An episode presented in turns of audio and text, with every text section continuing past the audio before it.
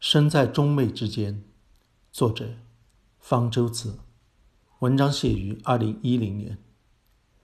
二零零零年，我由于路见不平开始所谓的学术打假，到现在恰好十年。在这期间，接受了许多中美媒体的访谈，内容大同小异，无非都是：当时怎么会想到要揭露中国的学术造假？怎么发现了造假的？怎么核实的？有没有受到什么压力？中国的学术造假为什么这么泛滥？你认为应该怎么解决这个问题？不过，中国的记者有时会对我这个人更感兴趣，要追问一下：你是不是在炒作？是不是为了出名？为什么这么极端，这么不厚道呢？不能用心平气和的讨论方式吗？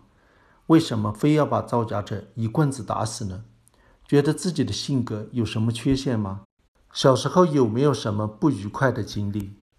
提这些问题的记者，有的是抱着恶意，有泄露出来的采访策划书为证；有的则不过是当了传声筒，因为在网上这类质疑之声也不少。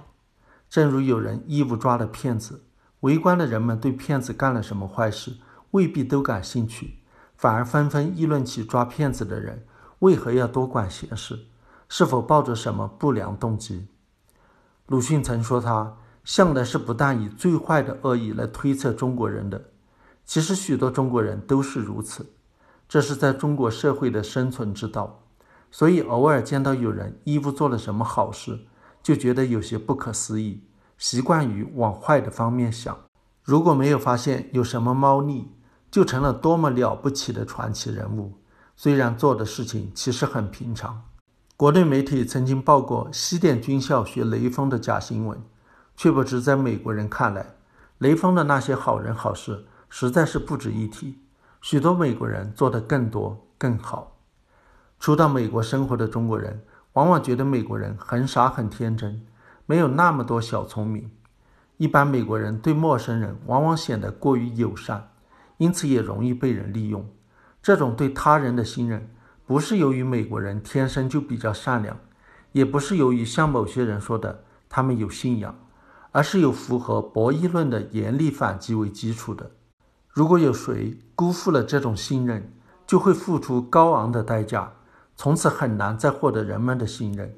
这个时候，美国人又显得非常不厚道。这才是一个社会能有诚信的原因。一个诚信的社会不是没有不诚信的人，但是不诚信的人。会受到严厉的处罚。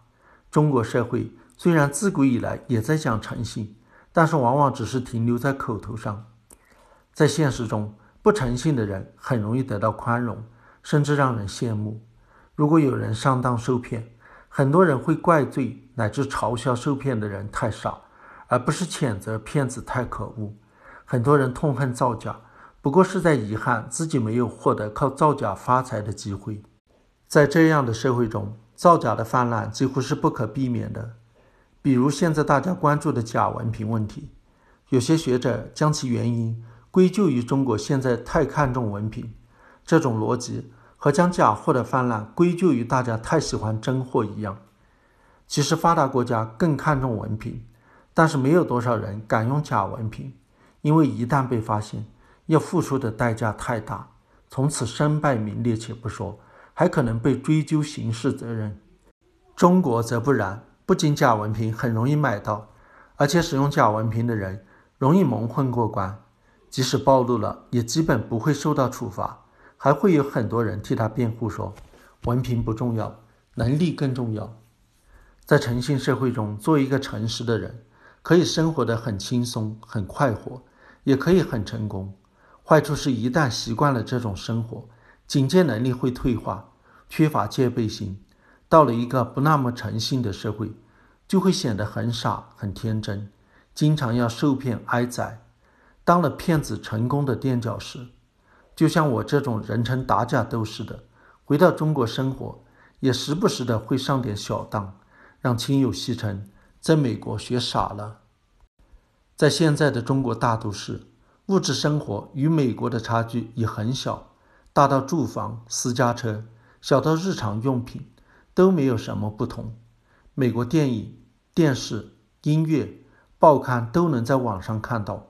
时髦的高科技产品在美国上市后，在中国也能很快买到。